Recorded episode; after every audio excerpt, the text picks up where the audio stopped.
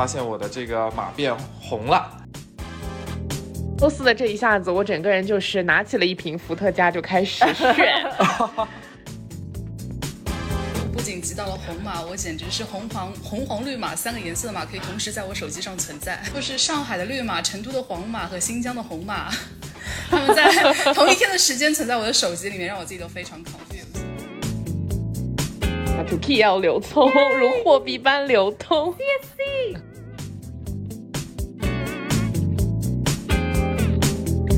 大家好，欢迎来到立马豆的频道。这是一档上海 lockdown 期间催生的栏目，由五位从毕业开始有交集的头部 FMCG 的 MT 组成的闲谈节目，聊聊我们毕业五年、成长五年、社畜五年、互漂 N 年的经验，希望能够治愈到耳机另一头的你。那今天呢，本来是我们立马豆频道这个开播以来第一次的线下录制，但是由于我们的这个 CPO 成员啊陶倩儿经历了一次红马危机，所以我们的这个线下录制还要再移到下一次。所以这一次呢，我们的这个题目就来讲讲疫情影响我们那些事儿。然后今天也是请到了一个重量级嘉宾啊，Ivy。那先让 Ivy 来自我介绍一下吧。哇，Hello。很高兴跟大家以这样的方式见面，没有想到就第一次被邀请录播客，竟然就是因为红马的原因。那简单介绍一下，其实我跟安娜素以前是呃在一家公司 summer intern 认识，然后非常巧，陶强也是我的大学同学，所以很高兴能有幸分享一下自己的红马悲惨经历在这一期播客里面。好的，好的，欢迎来到我们的节目。那今天呢，就是因为正好有两位这个红马同学嘛，所以我们就让大家让陶浅儿先开始吧，分享一下他的整个红马经历。好的，呃，那我本来是有一个非常好的呃下周的计划，然后都已经把所有的计划都已经安排好了。我我还记得呃周四的晚上，然后我还刚刚跟群主是说，哎，我们明天在 KFC 见面哦。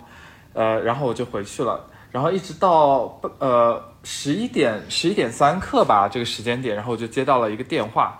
呃，我还以为是骚扰电话，我觉得很烦，然后接起来呢，我就觉得不对了，然后他就问我有没有去过什么什么地方，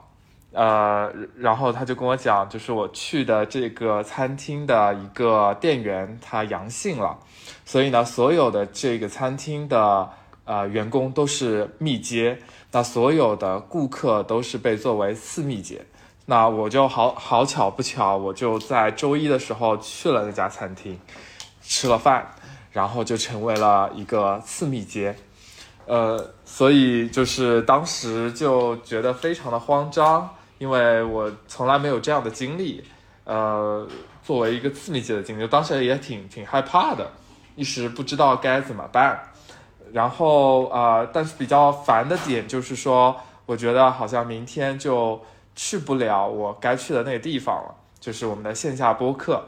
啊的长春，所以呃，我就觉得非常的慌张，然后也觉得非常的麻烦，呃，但是我觉得就是整个的这个社区的这个工作人员还是比较辛苦的，然后当天晚上凌晨三点钟又来给我打电话，然后跟我。交代一些事情，然后让我不要出去，呃，一直到第二天早上，然后我就发现我的这个马变红了，啊，我我这个也是第一次的经历，我之前最多可能就是马变黄，但是这次是直接是红了，那呃，当时觉得非常的非常的这个绝望吧，然后就觉得哎呀，这个所有的这些行程都都泡汤了，嗯，所以。就让我感觉这个疫情真的是非常非常的这个不确定，非常的大，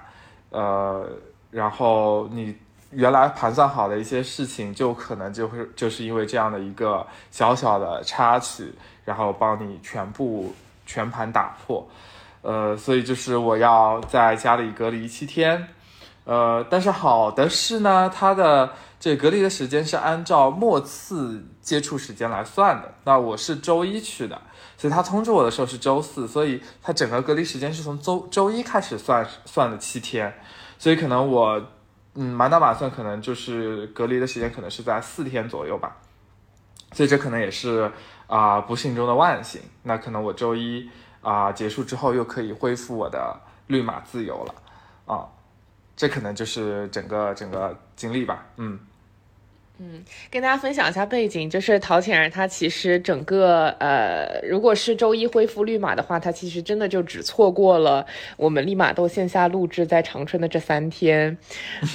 所以就是仿佛是一个就是命中注定的一个玩笑一样，就是我们本身也是发费了九牛二虎之力说服了陶潜儿跟我们一起来长春。那首先是就长春它其实是一个音乐节嘛，我是我们是让他一起来跟我们一起听刘聪，然后顺便就是 线下录第。第一期哦，在这里 shout out 一下 to K L 流通如货币般流通，谢谢。然后。呃，就是他本来其实不想来嘛，我们真的是花了很大的力气，终于说服他，然后他买好了所有的机票跟酒店，然后就没想到是在出发前一天出现了这个红马危机，所以就是周四他其实告诉我的时候，我整个人心情一下子就当了，就是我之前也不觉得，就是他他之前说不来的时候，我觉得其实还好，但就昨天周四的这一下子，我整个人就是拿起了一瓶伏特加就开始 炫，真的。群主好酒量，就是酒量还是很好。好浅，只能说如果你回上海，我们那个一打和乐仪应该是由你来买单的。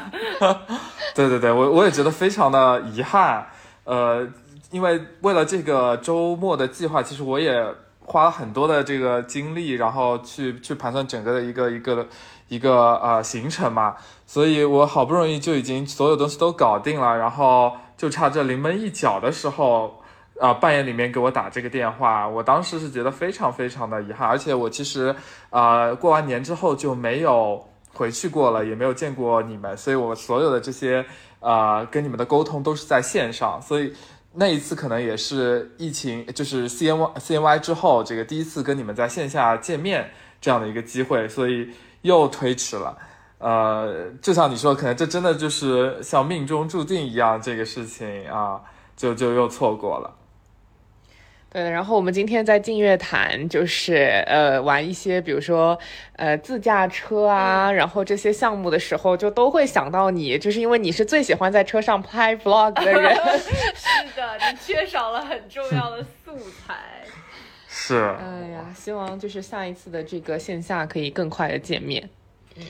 嗯。然后，Ivy 也是，就是一个命中注定的玩笑，是不是？跟我们分享一下你的红马经历。哇，我我可我可这个玩笑太大了！我不仅集到了红马，我简直是红黄红黄绿马三个颜色的马可以同时在我手机上存在。对，红绿灯吗？为什么呢？呀，红绿灯就是上海的绿马、成都的黄马和新疆的红马，他们在同一天的时间存在我的手机里面，让我自己都非常 confused。我觉得可能跟陶强有点不一样，因为他可能之前一直都在成都，还对上海的疫情状况没有一个那么大的感知。但我比较不一样，就是我是实打实的在上海经历了两个月的 lockdown，并且感受到 lockdown 之后的生活是什么样子。呃，其实这次的新疆之行是我跟我朋友蛮早就 plan 好的，因为当时大家想一起在七月底在新疆给我过生日。但是，其实直到临行坐上飞机前那一刻，我们四个人都没有办法确定说这次旅行能不能真的成行。因为我在跟我老板请假的时候，我也说，老板，我要不上了飞机之后，我再把请假申请发请假申请发给你吧，因为我不确定说上海现在状况是不是每个人就会突然被封在楼里面。因为在出发前的一个礼拜，就是我们每个出去的人都被经历过了二加五，就是两天的足不出户。然后非常幸运的是，好在真的临到出发前一天，我们每个人都还是自由的状态，所以一开始我们是怀着非常愉悦且忐忑的心情坐上了飞机，对。然后我比较不巧的是，我们在成都转机，然后成都的系统呢，它可能有一点点的滞后，就每个人他要求上海过去都要做落地检查，然后一旦落地检查收集了你的信息之后呢，他就会默认你可能到了他们的城市，even 你只是个转机，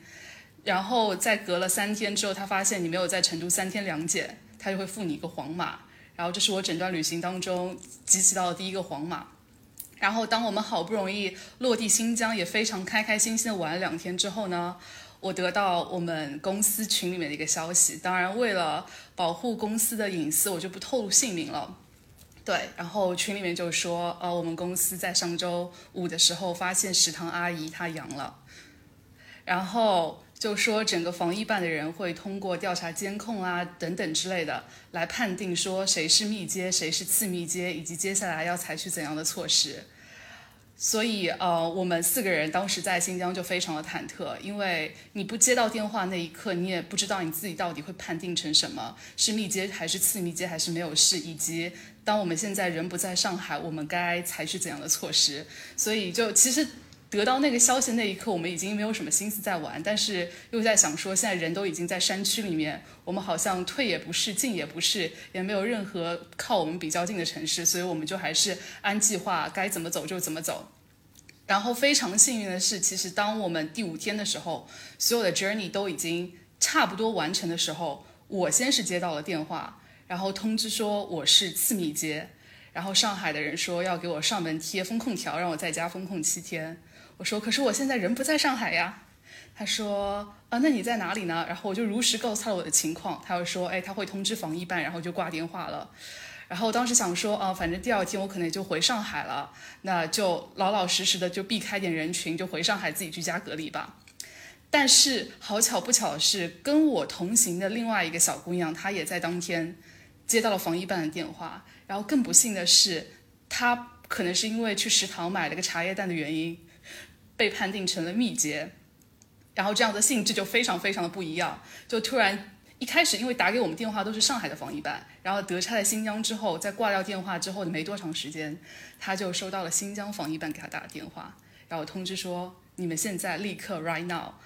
就是把车停在路边。然后我们说，可是我们在高速公路上该怎么办呢？他说就是找最近那个收费站，然后直接靠边停车。然后当时我们就其实非常非常的慌张，也不知道该怎么办。然后就因为因为其实新疆，如果大家对新疆有所了解的话，其实在去年它整个防疫政策可能是全国全国最严的。然后直到今年为止，它才稍稍放宽了一点，所以我们就就非常害怕，想说，哎，不会在这个地方重新有七加三之类的吧？对，但是也没有办法嘛，因为觉得说，呃，好像现在我们除了就听他的话靠边停车之外，也做不了任何别的事情。所以就非常在在非常炎热的夏天，三十八度的时候，我们把车停在了休息站，并且按照防疫办的要求，我们不能靠近人群，只能在一个没有空调的树荫下面静静的等待 新疆防疫办的人群把我们给带走。然后就在将近四十度的新疆的高温天气里边，我们等了差不多三个小时。然后等着新疆的大白提着我们所有的行李，呃，让我们提着所有的行李，然后跟着他上了转运车，然后到了一个可能这辈子我以前不知道他名字，但是现在会对他非常刻骨铭心的一个叫呼图壁县的地方。对，对，然后，然后，然后就是一开始这边的人通知我们去隔离，是说呃你们要直接七加三，但是我们当时就觉得非常的。奇怪，因为距离我同事被判定成那个密接已经过去七天了，就是距离上海跟我们说，就是 我们现在其实只要七加三，最后执行加三就可以了。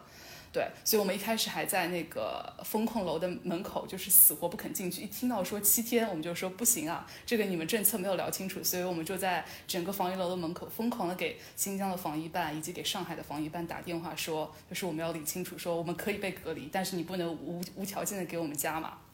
对，就是好在我们在打了足足两个小时的电话之后，最后判定下来说，呃，我们最后只要把七加三的加三执行完就可以。而我本人并不是因为在上海被判定成次密接，所以在这边隔离，而是因为我是我密接朋友同车的人，所以在新疆被重新判定成了次密接。哇，这个听起来是个非常非常复杂的逻辑题，但 anyway 结果就是我又一次喜提了次密接的名号，然后跟着我的朋友们一起隔离。对，然后一开始其实真的是非常害怕和紧张，因为不像可能在上海的其他的朋友们，如果被通知隔离的话，大家至少还有时间去准备很多的东西，然后带到隔离酒店。我们是真的非常的 random，在路上就被被通知说，哎，你要去隔离，可能甚至都还没有时间跟机会去好好准备一些东西。对，而且非常非常妙的是，正因为这个地方。是一个我之前从来没有听说过，并且它离这边比较大的城市乌鲁木齐有一个小时车程的小县城，所以不幸中的万幸呢，就是它的整栋隔离楼也就只有我们四个人，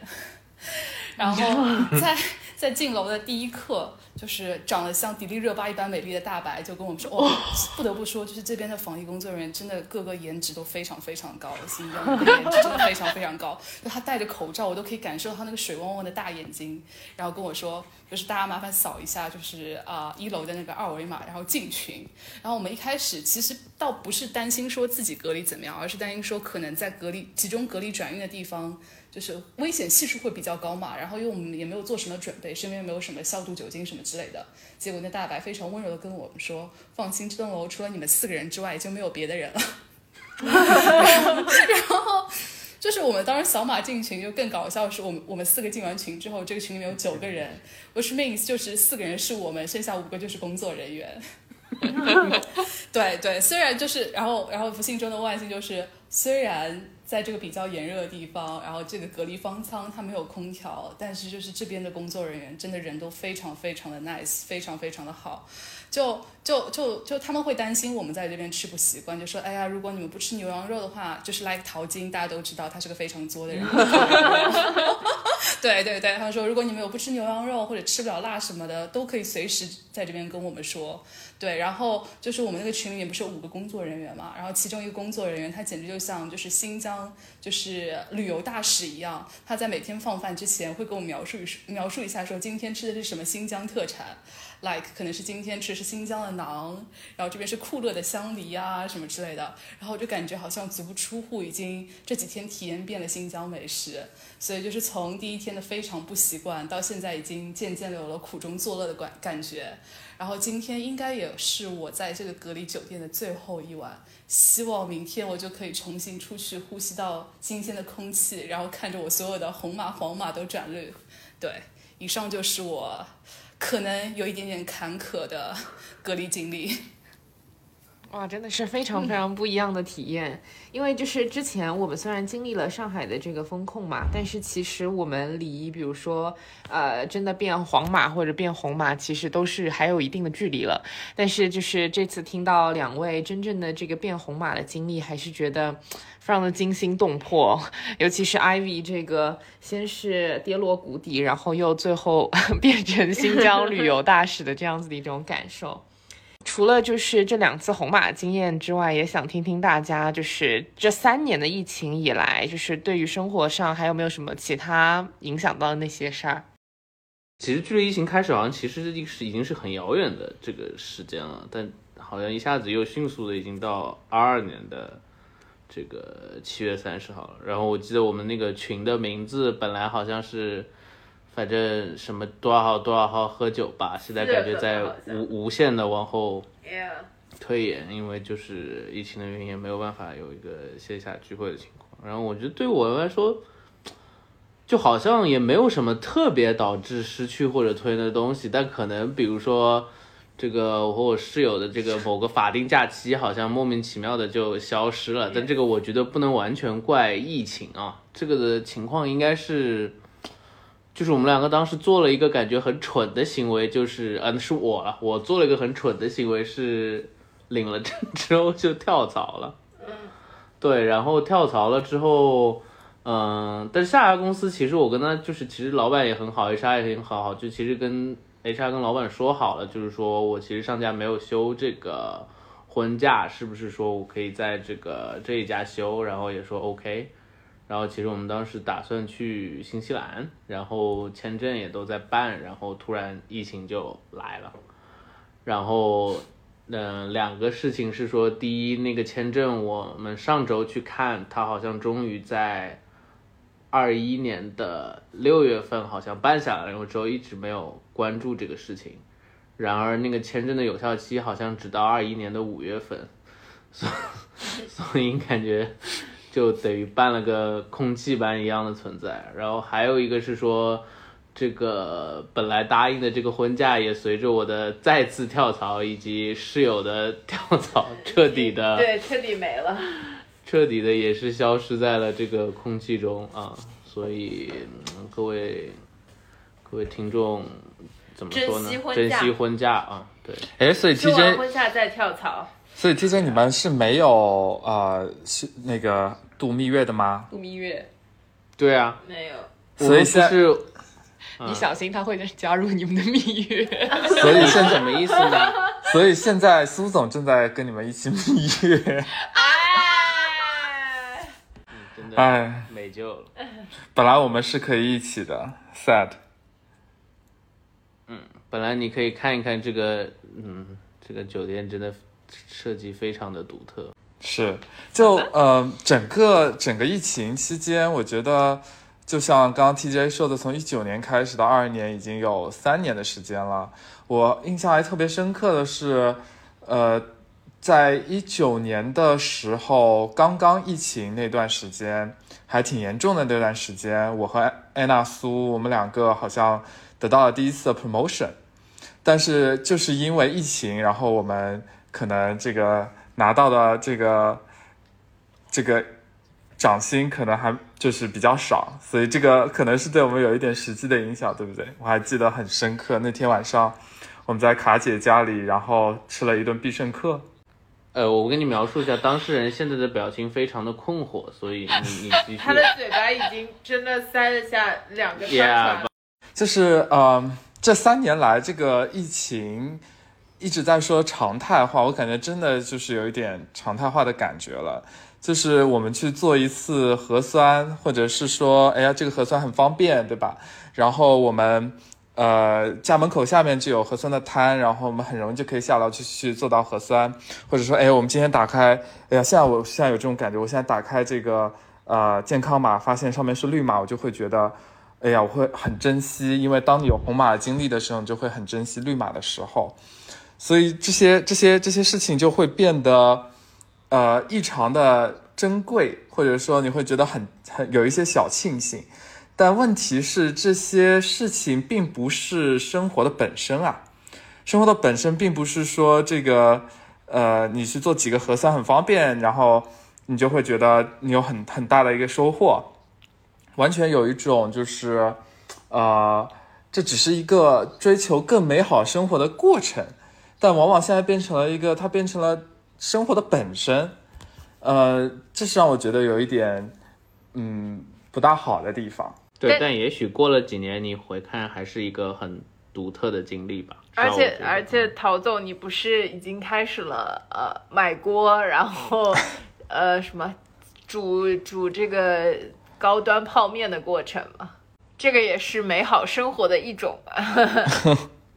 是吧？那我们今天这一期，嗯，分享了大家的这个呃疫情被影响的一些生活，也希望就是疫情可以快点过去，然后我们的生活可以尽快的恢复正常。在这边呢，也是希望这个陶倩然跟 Ivy 两个人都可以尽快的恢复绿码，回到这个家乡的怀抱。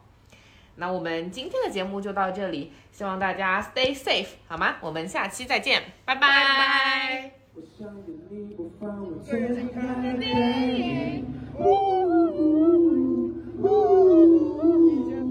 哎，所有孤独的人，给我一点声音，make some noise！你们是想听另外一首吗？你们是节目粉对不对？肯定是节目粉。OK，我也是靠这个节目里才能够这么走起来，所以 respect 爱奇艺，向让出爱奇艺，OK？正导演你要安排就多安排点戏，我是无所谓，反正他们都叫我刘聪或者 Key。OK，你们准备好了吗？Oh baby, ooh, ooh, ooh. Oh baby, ooh, ooh, ooh. 我本以为你是我的，到最后剩我一个长春喜欢这种歌的吗？不喜欢黑粉子吗？不喜欢清风调吗？OK，那我们先来一首。街头刮起了新风暴，都在放这首清风调，管你贴不上心